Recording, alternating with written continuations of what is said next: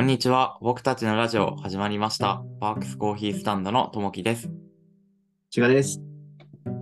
はい、えー今回は前回に引き続いて、僕たちがコーヒー屋さんに行くときに考えていることについての、えーと後編ということでお話ししていきたいと思います。はい、お願いします。はい。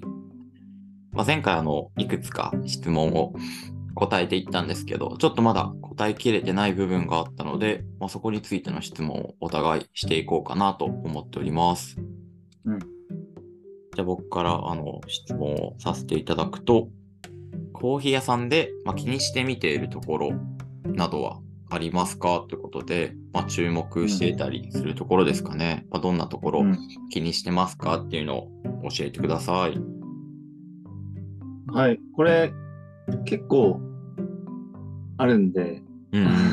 よく考えると、うんうん。なんかちょっと一個ずつというか、うん。あの、交代でも話せるかなと思うんですけど、うん。えっ、と、そうですね、例えばだと、うん。えーすいません、僕が普段、あの、不動産会社で働いてまして、はいはい。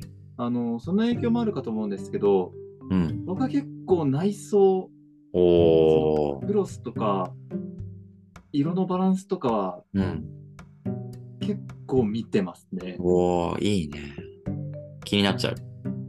うーん、いや、結構気になりますね。クロスと、うん。あの、家具の色のバランスとか、おー。あと動線とか、は気がついたら見てる。ー。すごいね。職業病だ。職業病ありますね。うん。それもそうですし、あとはこう、例えば、カフェとかだと打ちっぱなしうんうん。とかもあると思うんですけど、ある。お店によってはこう、配管まで全部きれいにうん。塗装しちゃったりもするんですけど、うん。そこまでは手加えてないとか、お店によってやっぱりだいぶ差はありまして、えー、見てるなどこまで細かくこう、色とか、あの、うんお客さん側から見た店内のこう配慮ができてるかっていうのは、ー。うん結構見ちゃうなってうん。うんうん。ありますね。例えば白が貴重だなお店で、うん。あ、ここアクセントにして、ここメインっぽくしてるんだとか、うーん。あんまないですけど、うん。あ、なんか意外とここ汚れてるなとか、ああんまりみんな気づかないけど、ここ電球切れてんなとか、ー。へー。あの、まあ言わないですけどね、あの 気づくときはあります。まあ、プラスにもマイナスにもなるっていう感じうです。ん。へー、面白いですね。はい。これは僕1個目です。はいはいはい。はい。ともちさんはありますか？えー、いや、僕もいくつかあるんですけど、うん。まあ僕が、まあ、結構注目というか、気にしてみるのは、やっぱバリスタの方ですね。うん。が、まあ、の、バリスタの方の、まあ、接客がやっぱり一番気になっちゃって、うん。まあ、最初オーダーをこうお客さんから聞いてるときに、まあ、どういった、まあ、サポートをしながら、まあ、その日、美味しい一杯をこうお客さんに決めてもらって出すまでうん。の、まあ、バリスタの方の、まあ、気配りがすごい気になって見てますね。うん、あのーわかります。わかります？僕も、あの、これ書いてました。うんあの準備したときに。うん。特になんですけど、僕は、うん。あの、初めて行くお店って、うん。どうしても緊張ちょっとするし、わかる。ね。うん。あと、お店によってやり方違うじゃないですか。なんて言うんだろうん。う。先に席取ってくださいね、みたいな店もたまにあるある。あるし、うん。最初はもうレジで、あの、お会計先に済ませてくださいね、みたいなのとかもあるし、うん。なんかやり方細かく違ってくるんで、うん。なんかそれをこう、ど、どこまでこう、誘導してうん。くれるかというか、うん。まあ、お客さんに気を使わせずにうん。やってくれるかっていうのは、確かにだいぶあの、見てるわけじゃないですけど、うん。誘導してくれると、あすごいいいお店だなってうん。思いますね。確かにね、どう過ごせばいいのか、あんまり初めてのお店だとね、わかんないもんわからないですもんね。うん。うん。初めて行くお店の入ったうん。時の対応うん。はすごい見てます。いやー、めちゃめちゃね、確かに見ちゃう、それは。うん。それがすごいいいと、やっぱりちょっとまた行きたくなる。うんうん。なんか初めてのお店だと、なんかね、あの、お客さんとか、なんかみんな、すごい常連さんみたいな、なんか済まして見えて、旗からあのドアを開けた瞬間に、うんなんかね、最初アウェー感みたいなのあるよね。最初入った時、あ、常連ばっかりなんだって思うね。思う思っちゃうよね。そんなわけないのに。わかるわかる。確かに、そこのウェルカム体制というかうーん。そうだね。入った時に、こんにちはっていう感じで、うん。店内でお過ごしですか的なのが、ちょっとあるないで、やっぱりだいぶうん。気持ち変わってくるよね。いやー、わかるなー。確かに。初めましてめっちゃ重要だね。うーん。他ありますか？そうですね。えっ、と、最近というか、うん。僕が気になってるのは、うん。あの、例えば、店内で、あの、過ごすことにして、うん。席に座った時に、うんなんかたまにこう、テーブルに、なんかちょっとしたお花とか置いてるところないですおー。いや、ありますね。ありますよね。うん。そういったなんか細かい、こう、おおしゃれ。っていうのが、席のテーブルとかに結構出るのかなと思ってて、うんうんなんで僕の中では、テーブルにちっちゃいお花とか、うん。なんかこう装飾飾ってるお店は、うん。すごい配慮ができてるんだなって思ってます。あー。確かにそこまでね、聞く割が行き届いてるってことだもんね。うーん。そうだね。最近はちょっとそこを注目してます。えー、今度しっかり見てみようん。う。ね、僕は、あの、まあコーヒー屋さん入って、で、うん他にもお客さんこういっぱいいるじゃないですか。うん。で、このコーヒー屋さんには、まあ、どういったお客さんが多いのかな。まあ、例えば、まあ、うん若い女性がこのコーヒー屋さんには多いなとか、うんうんいや、まあ、男性の一人の人がこのお店多いなとか。なんでそういった客層なのかなとか、なんかそういうことをなんか最近考えちゃいますね。そういうことあります？ないかも。ああ、えー、言われてみればあるのかななんか、それで言うと、この前、あの、行ったコーヒー屋さんで、うん。なんかバリスタのお兄さんが、まあ、うんその時間帯一人でやってて、うん。うんで、。30代後半ぐらいのお兄さん。で、まあ、お店、まあ、初めて行ったんですけど、開けて入ると、うん。まあ、コーヒーのすごいいい香りと、うん。おしゃれなジャズが流れてたんですよ。うんうんで、お店の奥には、まあ、レコードがいっぱい並んでる棚があって、うん。で、まあ、レコードが流れてるんですけど、うん。で、常連の方は、まあ、大体そのお兄さんと同じぐらいな年齢層、30代後半ぐらいうん。の人が多くて、で、まあ、男の人が多め。うん。若いキャピキャピした女の子とかはいなかった。うん。あの、音楽の話をしたり、まあ、常連さんが、このレコード流していいですかとか。言って、いや、それいいですよね、みたいな話をして、うまいコーヒーを飲みながら、お互い好きなバンドの話とかしたりしてて、へえ、素敵時間。ね、素敵だよね。かその、お店の味というか、コンセプトというか、うん。で、まあ、お客さんの層ってすごい変わってくるなって、その時、改めて思って、うん。なんかそう思うと、まあ、このお店は、まあ、どういった客層というか、ターゲットをうん。目的としてて、うん。で、コーヒー以外にもどういった特徴があって、うん。でそういうのに惹かれて、まあ、こういうお客さんが来てるんだみたいなストーリーをちょっと考えちゃうんですよ、最近は。うーん。コーヒー屋さん目線。コーヒー屋さん目線で、まあ、このコーヒー屋さんがコミュニティの場として、うん。どうどういったコミュニティの場になってるのかっていうのが気になっちゃうんです。うん。まあ、逆にこう若い女性のバリスタの方がいるところは、まあうん若い女の子たちが結構来てるような感じがして、ああ、確かにそれはうん。あるかもしれないですね。うん。やっぱりそのお店のバリスタの方の色というか、うん。味というかが、本当にお店全体に出てるなと思って、うん。最近なんかそんなこと考えて飲んでますね。それは確かに、あれですね、友達と言っても、うん。上の空でしょうね。よくない？バリスタ見て、うん。店内見て、うん。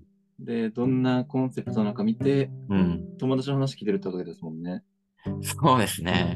それはやっぱり集中力がね、確かに僕はあの、一個のことしかできない人間なんで、もうキャパオーバーですね。最初から。なるほど、なるほど。うん。あでもいいですね。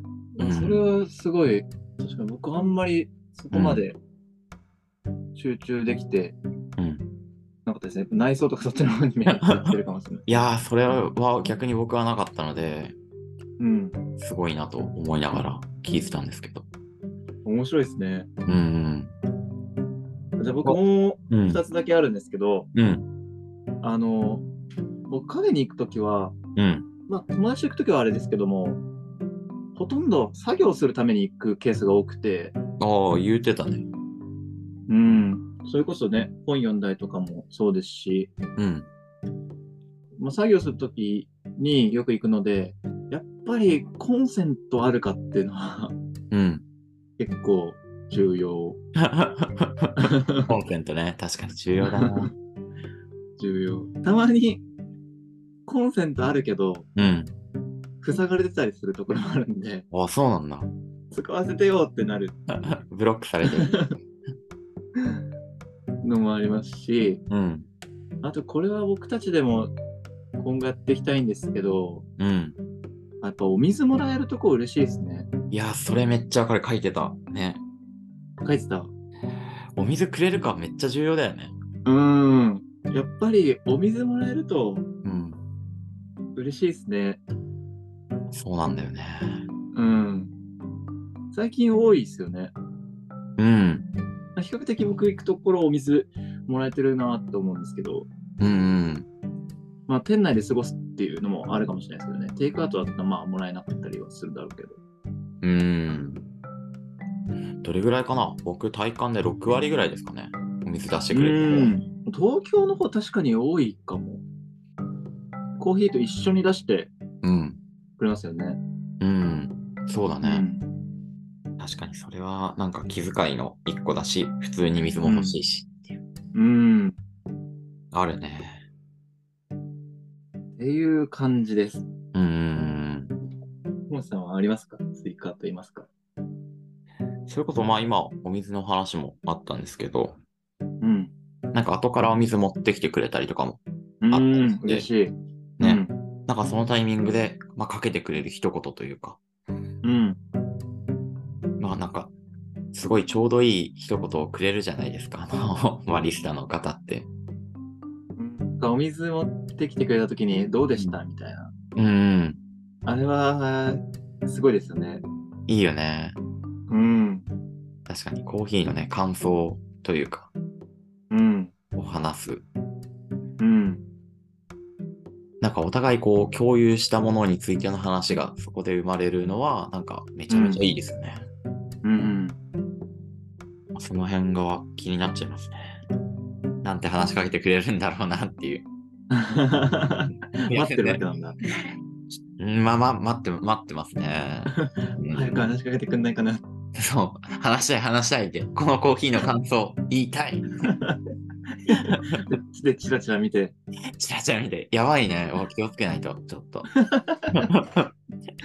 まあ確かにね、忙しかったりもするかもしれないから、うんこっち。から話しかけるっていうのは、なんかうん。ね、難しい。まあ、タイミングによるよね。うん、今すごい忙しいんだけどうん。なってるかもしれないもんね。うん。そうだね。じゃあもう一個質問をしてもいいですか？お願いします。はい。コーヒー屋さんに、まあ、2回目に行く、うん。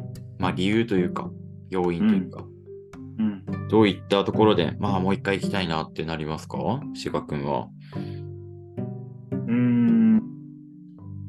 これだけ、あの、あんまり思い浮かばなくて、うんうんできるだけ、その、一緒に話したいなって思ったんですけど、うん。うん。まあ、その、それこそ、インスタグラムのアカウントで行ったカフェの紹介とかもしてるんで、うんうん。あの、投稿してる場所以外に結構行ってるじゃないですか、実は。あ、そうそう、言ってるよね、僕たち行は。ってるよね。うん。やっぱり本当に良かったなって思ったところしか紹介してないんで、うん。投稿してる数よりも結構多めに行ってるんですけど、うん。基本そうなると、もう一回行って、うん。あんまり行かないみたいなのはうん。中にあるじゃないですか。そうだね。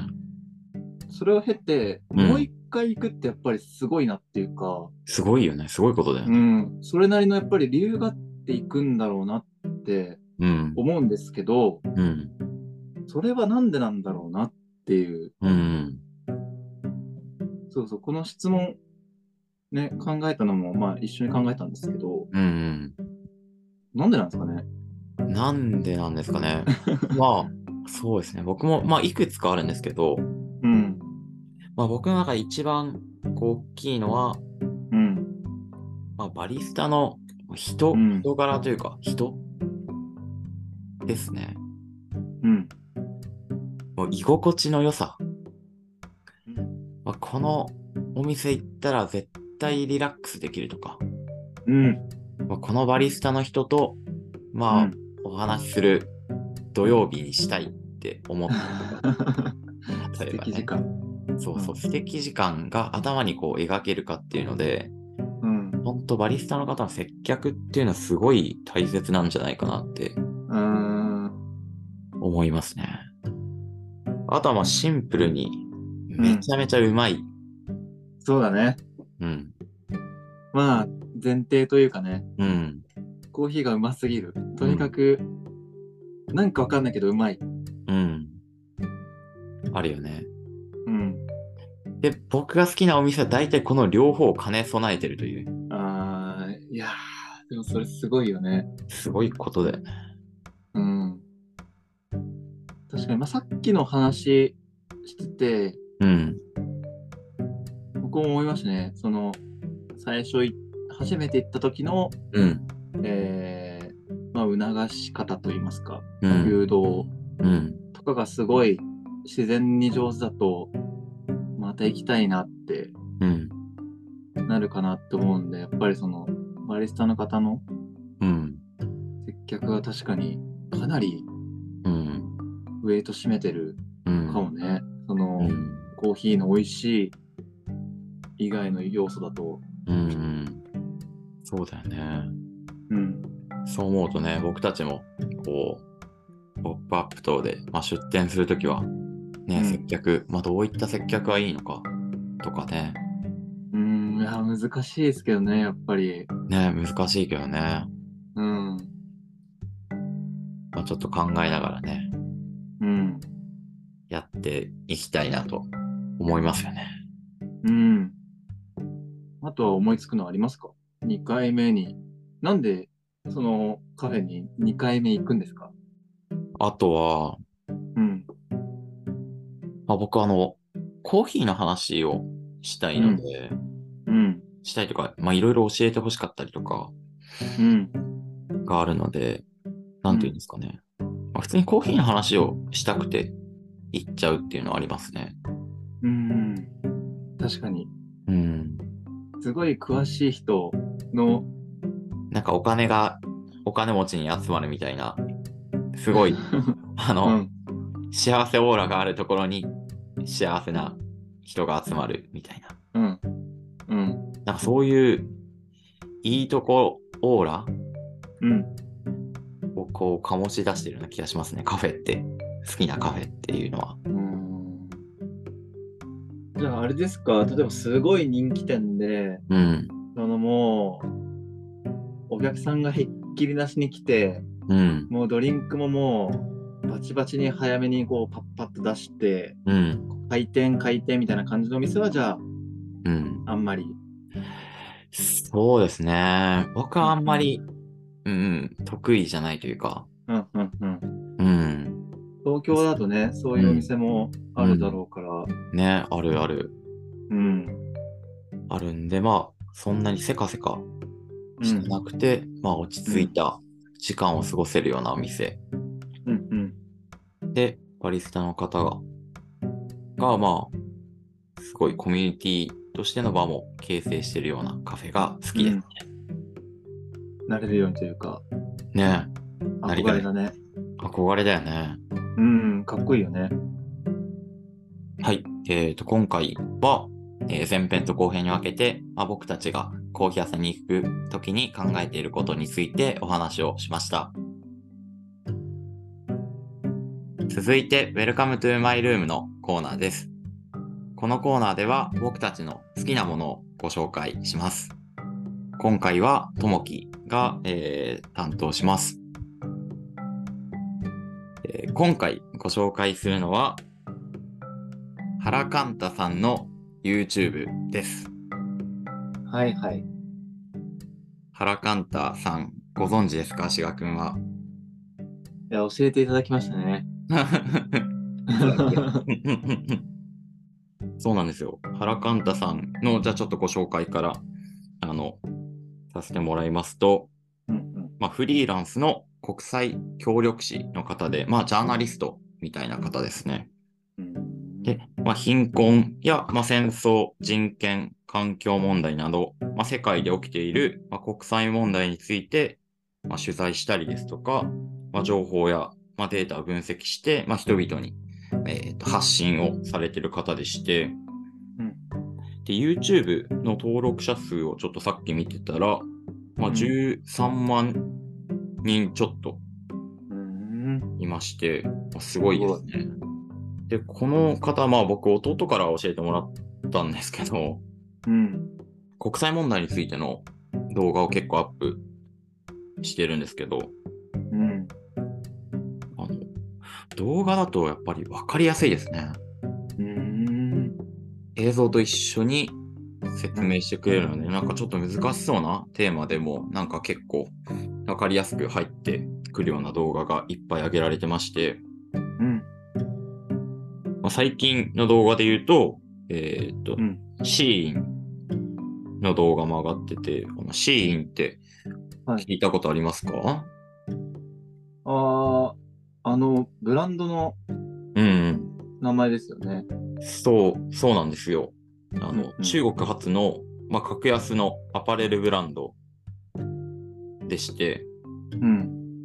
まあ、シーインでは、まあ、あの、人権の問題なんかも、まあ、メディアで取り上げられたりしてまして、うん。まあ、その辺についても話をしてたりしてて、まあ、それこそ、うん。なんか僕は、あの、買ったことないんですけど、うん。なんか妹とかは買ったりしてたりするみたいで、えー、なんかめちゃめちゃ安いみたいですね。ああ、なんか安い。いうんろんな YouTuber とかがうん。爆買いしたみたいな、うん。で話題ですよね。うん。うん。そうだよね。ちょこちょこ聞きますよね。うんうんこの前もなんか、職場に届いたなんか日経新聞を見てたら、なんか記事で上がってましたね。うん。へえ急拡大みたいな。まあそういったタイムリーな話題ですとか、うん。あとあの、カタールのワールドカップについての動画も上がってまして、へえー。まあ、これもあの、まあ、人権問題とか、うんまあ、いくつかあるんですけど、まあ、移民労働者の人権とか、うん。うんまあ、LGBTQ の、まあ、権利の侵害とか、うん。あと、まあ、ジェンダーの不平等とか、まあ、いろいろは、まあ、このカタールのワールドカップの裏である問題について、まあ、わかりやすく説明してたりしてまして、うん。結構面白いなっていうところとあとこの原カンタさんなんと1994年生まれなんですよ。お同い年。ためです、ため。おお、すごい。すごいよね。うん。なんで、ちょっと感性は、あの、僕たちにもしかしたら近いかもしれないなっていうようえー、同い年なんですね。な。ね。同い年なんですよ。えー、で、結構原カンタさんは、まあ多様な価値観を結構尊重してるなってうん。思ってて、うんそれこそあの、鬱になった経験とかもあったりして、うんまあ、自身のそういった話もしてたりするんですけど、答えがないような分野について、うんまあ多様な価値観があるっていうのを動画で伝えてくれています。うん。うん。であと、あの、アフリカの、まあ、ウガンダに行ったり、まあ、この前、あの、ウクライナにも行ったりして、まあ、あの、現地での取材の情報なんかも教えてくれるので、その辺もすごい面白いなと思ってます。しわくん、こういう系の YouTube とかって見たりされます？そうですね。それこそ教えてもらったときは、うん。なんか優勢思想の動画とかがうんうん。ある上がってるときで、うんうん。それとか見ましたね。うんうん。なんか全然今まで学んでこなかったなっていうのは、うん。率直な気持ち。ああ、そうだよね。うん僕もそうです。あんまりね、今まで、まあ学校とかではね、習わなかったようなこと、うん。そう、教えてくれるなと思ってて、うん。なんか最近まあ、テレビとか新聞以外、まあネットとか SNS とか、まあ YouTube とか、なんか情報はすごいいっぱいあるなと思うんですけど、うん。まあありすぎちゃってちょっとね、うん。ね、どれ見たらいいのとか、わからなくなってくるよね。ね、そうそう、うんなんかなっちゃうなって気持ちはすごいあるんですけど、うん。でもね、せっかくこう、いろいろ紹介してくれてるチャンネルがあるんで、うん。なんかね、ちょっとアンテナを張って過ごしたいなとは思ってます。うん。まあ、それこそ他にも、いくつか、まあ、こういった系の YouTube が、まあ、僕見てるのがあるんですけど、うん。まあ、例えば、あの、中田敦彦の YouTube 大学とか、うん。いや、うん、すごいありがたいですね。ありがたいよね、あれ。うん。勉強って楽しいなってあ、わかるわかる。思わせてくれるこの技術はうん。すごいっすよね。すごいよね、本当に。うん。僕あとの少額短期投資、うん。NISA とかは、本当ここで学んでおー。やりましたね。いやー、いいね。全然難しくないじゃんっていうか、うん。自分が難しいって思い込んでたっていうか、へえ。なんかこう、バイアスうん。こう変えてくれるきっかけになりますよね。こういううんうん。面白く教えてくれる人がいると。そうだよね。うん。僕もあっちゃんのやつでは、あの、インボイスについて、あの、み見て勉強しまあす。ーあ僕もちょうど最近見て、うんこれちょっと分かりやすすぎる。うん。めっちゃわかりやすいよイね。ンボイス制度、うん、全然難しいことなんだなと思ったんだけど、うん。この動画すごいね、めちゃくちゃ分かりやすかったね。めっちゃわかりやすいよね。僕も見ました。いいよね。うん、仕事で関係してくるから、うんうん。ありがたい。ありがたいよね。うん。で、あと、他で言うと、ワオキツネザルの、まあ、地球を救うアカデミーとか、池上彰とマスターエリアの YouTube 学園なども、えー見てます。へえー。ねぜひ、あの、まあ、YouTube で、まあ、アニメとか、バラエティとか見たいなって時も、まあ、あるとは思うんですけど、まあ、たまにねうん、こういった学び系も見ていきたいなと思ってます。以上、Welcome to My Room のコーナーでした。本日も聞いてくださりありがとうございました。また次回も聞いてください。